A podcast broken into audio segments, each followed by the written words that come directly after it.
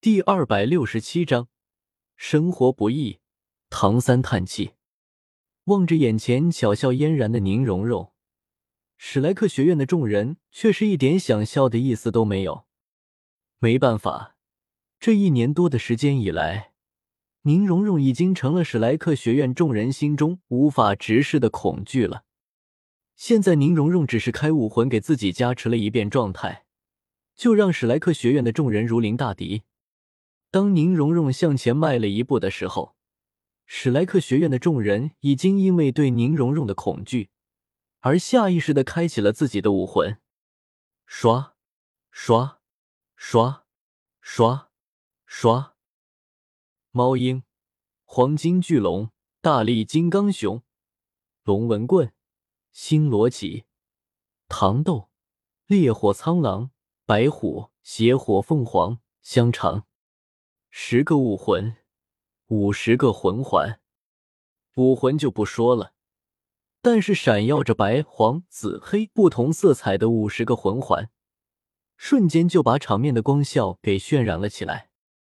看到了史莱克学院的这一幕反应，知道为什么的白羽薇还是比较淡定的，但是什么都不知道的唐三，当时就懵逼了。你们至于吗？此时此刻。唐三看着史莱克学院众人的目光中充满了鄙夷，同时开始怀疑起了史莱克学院的这群人有没有被转化成不死者的意义。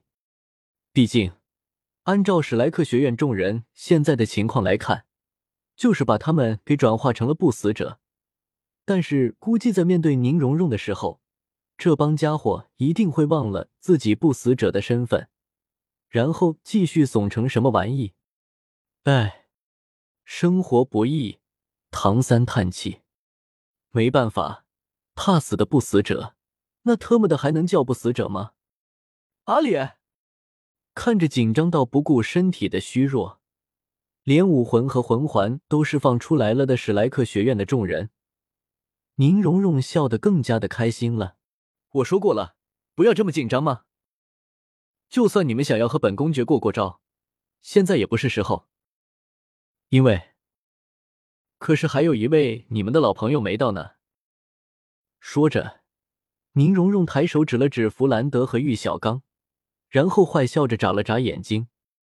有一说一，宁荣荣这两年在战场上打出来的战神名号，让绝大部分人都忽略了一件事情，那就是最早的宁荣荣可是七宝琉璃宗有名的小魔女啊。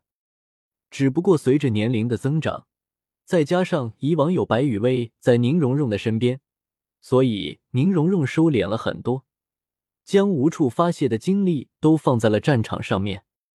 后来就算白羽薇离开了，但是为了白羽薇的计划，宁荣荣在战场上依旧是一副无敌战神的姿态。可是，在宁荣荣的骨子里，却依旧是最初的那个无法无天的小魔女。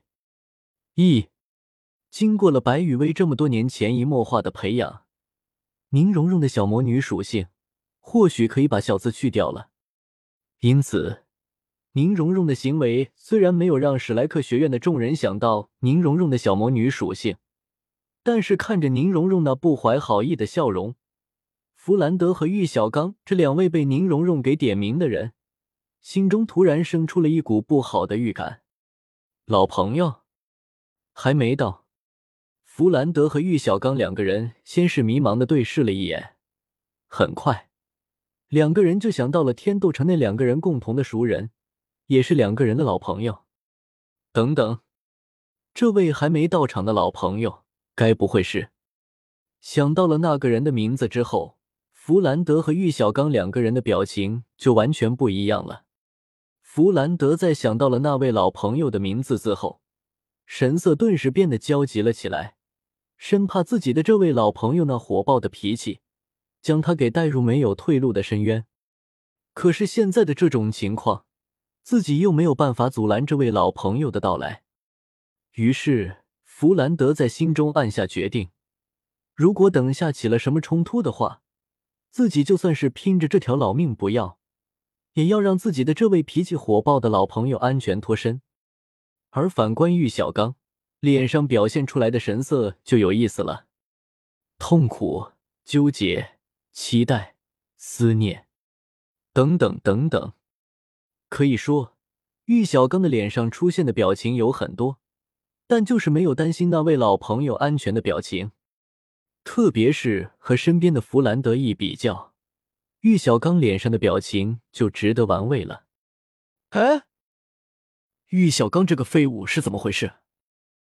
我都把话说的这么明显了，他们应该想到了等下要过来的这个人是柳二龙吧？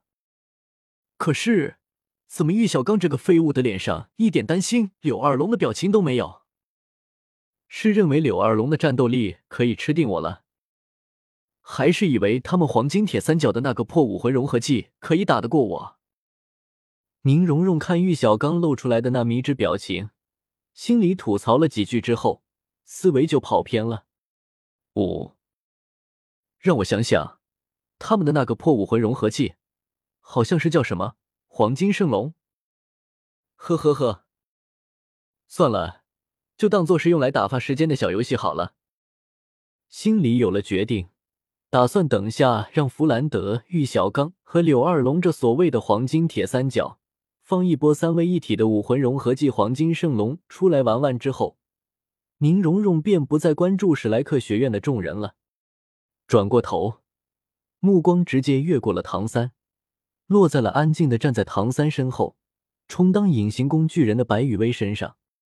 雨薇在面对白羽薇的时候。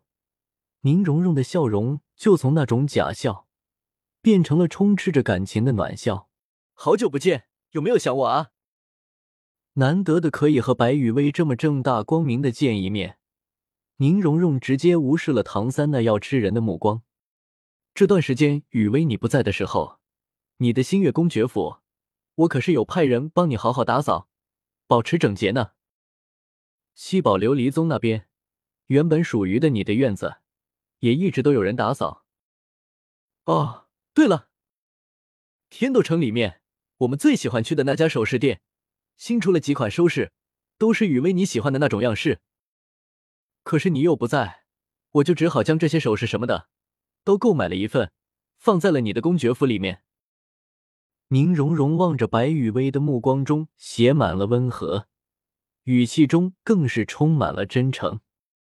如果不考虑周围环境的话，宁荣荣对白雨薇表现出来的态度，就像是好久不见的挚友重逢一样。相比较于宁荣荣在面对史莱克学院众人的时候，表现出来的那种明嘲暗讽、剑拔弩张来说，宁荣荣在面对白雨薇的时候，是真的温和到了让人有些不知所措的地步。